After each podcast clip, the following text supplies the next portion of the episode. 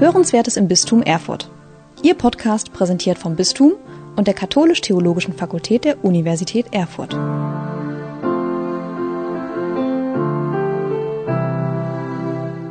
Herzlich willkommen bei Hörenswertes im Bistum Erfurt.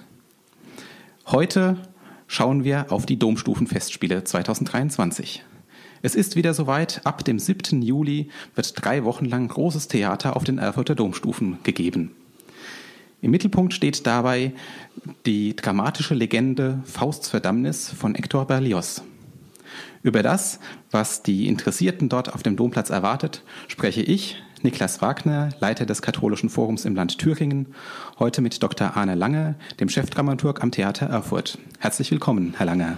Vielen Dank für die Einladung. Nehmen Sie uns doch erstmal ein bisschen mit in die Handlung. Was erwartet die Besucherinnen und Besucher bei Fausts Verdammnis?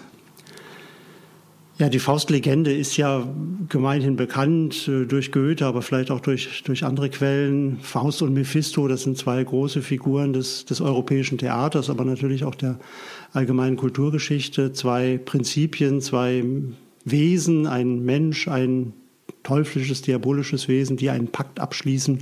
Das ist erstmal so der Hintergrund, den man ja kennt. Ähm, Faust als ein menschliches Wesen, das mit der Welt hadert und in eine Krisensituation gerät und dann auf Mephisto trifft oder andersherum Mephisto ihn aufsucht, ihn anbietet, ihn aus seiner Lebenskrise zu befreien und ihm verschiedene Optionen bietet, aber letztlich natürlich mit dem Hintergedanken, ihn für das Böse zu gewinnen und offensichtlich scheint es ihm zu gelingen. Sie haben es eben schon gesagt, äh, der Goethe-Stoff oder die Goethe-Bearbeitung von, diesem, äh, von dieser Erzählung ist ja sicherlich bekannt. Aber gibt es denn in dieser Bearbeitung jetzt von Berlioz, gibt es da nochmal signifikante Unterschiede gegenüber Goethe? Ja, da darf ich vielleicht ein bisschen ausholen. Berlioz war äh, Fan der europäischen Literatur, hat Shakespeare verehrt, er hat auch Goethe verehrt, hat den, den Faust gelesen und, und in einer französischen Übersetzung und sich dafür begeistert und er hat damit begonnen, die Lieder zu komponieren, die quasi als Gesang schon im Faust angelegt sind, der Osterhymnus, die äh, Lieder der, der Grete und diese Dinge. Und so entstand also ein äh, Liedzyklus Huit de Faust, also acht Szenen aus Faust, die er erstmal zu Papier brachte aus seiner Begeisterung eben für dieses Werk, hat das dann beiseite gelegt und dann Jahre später die Idee geboren, daraus ein abendfüllendes Stück zu machen. Und daraus ist dann diese dramatische Legende entstanden, die eben nicht den Anspruch haben sollte, eine Opernversion des Stoffes zu bieten, sondern quasi fragmentarisch, musikalisch die Dinge rauszufiltern, die ihm interessant erschienen. Und dadurch entstand eben ein sehr eigenes Gebilde, das ähm, auf demselben, auf derselben Grundkonstellation ausbaut, das aber sehr stark auf einzelne Situationen fokussiert, viel Personal, was man bei Goethe noch kennt, eben auch weglässt. Und insofern bleiben eigentlich nur Faust, Mephisto und Margarete übrig. Und dann gibt es noch eine kleine Rolle des Brander äh, als Nebenfigur. Und das ist es dann auch. Ne? Es ist sehr, sehr komprimiert und äh, von daher ein, ist da ein völlig neues Stück entstanden ein neues Stück. Sie haben es vorhin schon mal so ein bisschen angedeutet. Ich würde trotzdem noch mal gerne genau drauf gucken. Was sind denn so diese zentralen Motive mhm. dieses neuen Stücks? Ja, es beginnt, äh, um es jetzt an der Handlung entlang vielleicht zu erzählen, dann, dann äh, mit der Krise des Faust, der hier auch nicht unbedingt als Doktor oder als Gelehrter eingeführt wird, sondern einfach als ein, ein Mensch in einer Krisensituation, ähm, der dann in dem Moment, wo er fast so weit ist, sich das Leben zu nehmen, dann eben auf Mephisto trifft und der ihm dann ja, verschiedene Formen der Verlustigung äh, vor Augen führt. Das eine wäre eben Auerbachs Keller. Diese Szene kennt man ja auch von Goethe als ja, weltliche Ausschweifung. Und dann aber eben, und das ist hier eine große musikalische Nummer, eben die Vision der Margarete so als ein, eine Traumvision, eben die, die, die Welt des Sinnlichen, des Weiblichen dann als äh, Option anbietet. Und darauf steigt Faust dann ein und, und besteht darauf, dass Mephisto die beiden zusammenbringt und die beiden werden dann auch ein Paar und das aber auch immer nur, nur angedeutet, nur, nur schlaglichtartig. Und ähm, Faust verlässt dann offensichtlich Margarete und sie bleibt äh, verzweifelt zurück, beziehungsweise landet im Gefängnis und Faust äh, hat dann, erfährt davon, wird quasi von Mephisto ähm, gezwungen oder darauf äh, dahin gedrängt, Margarete zu retten. Und ähm, da, und das ist anders als bei Goethe, erst da wird dieser äh, bekannte Teufelspakt geschlossen. Faust sagt, okay, wenn du, wenn du Margarete rettest, dann gehöre ich dir. Und ähm, das bedeutet dann aber gleichzeitig auch seine Verdammnis, daher der Titel, er fährt dann mit äh, Mephisto zur Hölle. Und ob Grete wirklich gerettet wird oder nicht, das äh, steht dann so ein bisschen in den Sternen. Das ist hier bei Berlioz dann ein, ein großer Epilog, ein, eine Verklärung der, der Marguerite, ähm, die ja auf so einer surrealen Ebene dann stattfindet. Und das bleibt dann auch jedem Zuhörenden überlassen, wie er das einordnet. Wenn wir mal von der inhaltlichen Ebene auf die musikalische wechseln, was für musikalische Schmankerl oder Besonderheiten, auf was dürfen sich da die Leute freuen? Mhm. Ja, die großen packenden Chorszenen hatte ich, glaube ich, schon erwähnt und die, die großen Solonummern der Marguerite. Aber was äh, das Ganze so ein bisschen kurios auch macht, ist, dass das bekannteste Stück dieser Oper der Marche Hongroise ist, der ungarische Marsch. Und das ist auch nicht etwa die Ouvertüre, sondern das ist in die Handlung eingebaut und zwar mehr oder minder zufällig, weil Berlioz, als er begann an dem Werk zu schreiben, eine große Konzertreise durch Mittel- und Osteuropa unternommen hat, er unter anderem auch in, in Ungarn war und dort dann eben eine Melodie aufgegriffen hat und einen, einen Marsch komponiert hat, den er dann ungarischen Marsch nannte. Und weil er den so toll fand, wollte er ihn unbedingt dann in dieses Werk einbauen. Und so hat er dann den Beginn der Handlung, also Faustens Lebenskrise, kurzerhand nach Ungarn verlegt in seinen szenischen Anweisungen, damit dann eben ein Heer von Ungarn dort vorbeiziehen kann, um diesem Marsch einen Platz zu geben.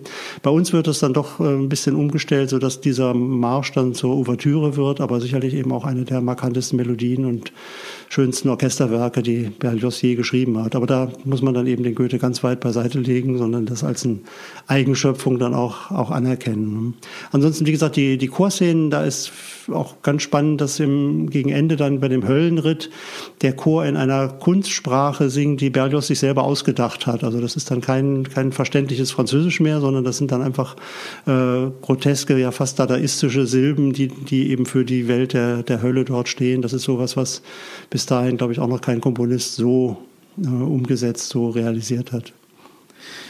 Ich würde gerne mit Ihnen auch nochmal auf, äh, auf die Beschreibung dieses Werks gucken. Berlioz selbst nennt es ja dramatische Legende.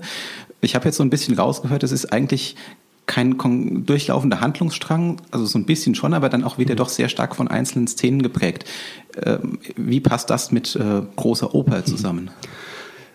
Ehrlich gesagt erstmal gar nicht. Das ähm, war zumindest nicht die Absicht des Komponisten. Er hat es komponiert, weil er eben da einfach Anlass für Musik sah und sein, seine Idee war, das eben in der konzertanten Form, aber in einem Theater zur Aufführung zu bringen. Er hat dann in Paris die Opera Comique, also das zweite Opernhaus in Paris, auf eigene Kosten dann angemietet und dort dann eben mit Sängerbesetzung, großer Chor und Orchesterbesetzung zwei Aufführungen veranstaltet, die aber damals ziemlich floppten, weil man also mit dieser Form so richtig nichts anfangen konnte. Es war kein Oratorium, es war kein, kein reines Chorwerk, es war aber eben auch keine Oper, weil es auch keine Inszenierung gab.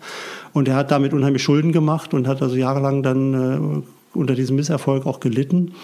Und es ist eigentlich eher ein Verdienst der Nachwelt, also in diesem Werk, das eben nicht für die Bühne komponiert ist, dann das Theatrale zu erkennen und eben dadurch, dass man heute ja auf der Theaterbühne generell und auch auf der Opernbühne freier mit Formen und äh, Traditionen umgeht, eben erkannt hat, dass das, auch wenn es eben nicht die, die, der äußeren Form nach einer Oper ist, man es trotzdem wunderbar inszenieren kann, dass das Fragmentarische in unserer heutigen Sicht ähm, eher eine Qualität ist als jetzt ein, ein Mangel, den es damals vielleicht bedeutete. Und insofern gibt es seit einer ganzen Weile szenische Aufführungen davon, auch an prominenten Orten, großen Festivals, also gerade da, wo auch ein großer Chor- und Orchesterapparat dann zur Verfügung steht. Das ist nichts für kleine Stadttheater und insofern sind die Domstufen dafür meines Erachtens ideal.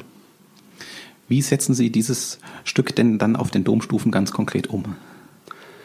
Ja, da darf man das Stichwort Jedermann an der Stelle vielleicht fallen lassen. Ähm, die Idee des Regisseurs Ben Bauer ist, das Ganze als eine Art Mysterienspiel, mittelalterliches Mysterienspiel zu betrachten. Also weg von Goethe mehr zu dem Volksbuch von Dr. Faust, also den Quellen, die ja auch mit Erfurt viel zu tun haben. Denn Erfurt ist ja einer der wenigen Orte, an denen der real existierende Faust tatsächlich nachgewiesen ist. Und er soll also hier in Erfurt auch gezaubert haben. Es gibt dieses Faustgässchen, wo er also mit einem riesen äh, Fuhrwerk durch eine ganz schmale Gasse gerast sein soll. Und er soll ja auch den Domplatz mal unter Wasser gesetzt haben mit seiner Zauberkraft und in der alten Universität dort antike äh, Gestalten hervorgezaubert haben. Und so, da gibt es eine ganze Reihe von Legenden. Und insofern ähm, passt das, passt dieser Domplatz und dieses äh, Architekturensemble und die, die beiden Kirchen ja schon toll zu dieser Geschichte, wenn man eben nicht an Goethe-Zeit denkt, sondern eben wirklich um die Zeit des, des äh, späten Mittelalters.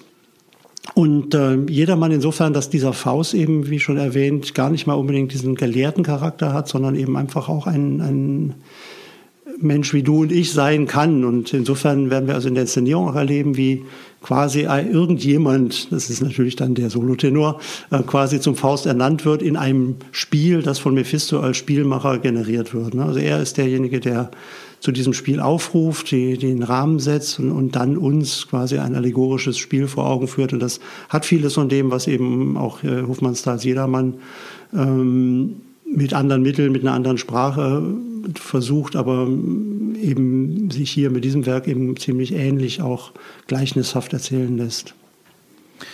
Was bedeutet das denn für das Bühnenbild? Ja, eben auch eine, eine mittelalterliche Landschaft, aber eben auch eine, eine Fortsetzung der Domarchitektur. Wir werden also erleben, wie die Architekturelemente des, des Domes und, und des Severi, also des Domberges, der Kavaten, nach vorne verlängert werden, sodass da so eine Art äh, Platz entsteht um einen Brunnen herum, der aber auch gleichzeitig den Charakter eines Friedhofs hat. Es gibt also Grabmale.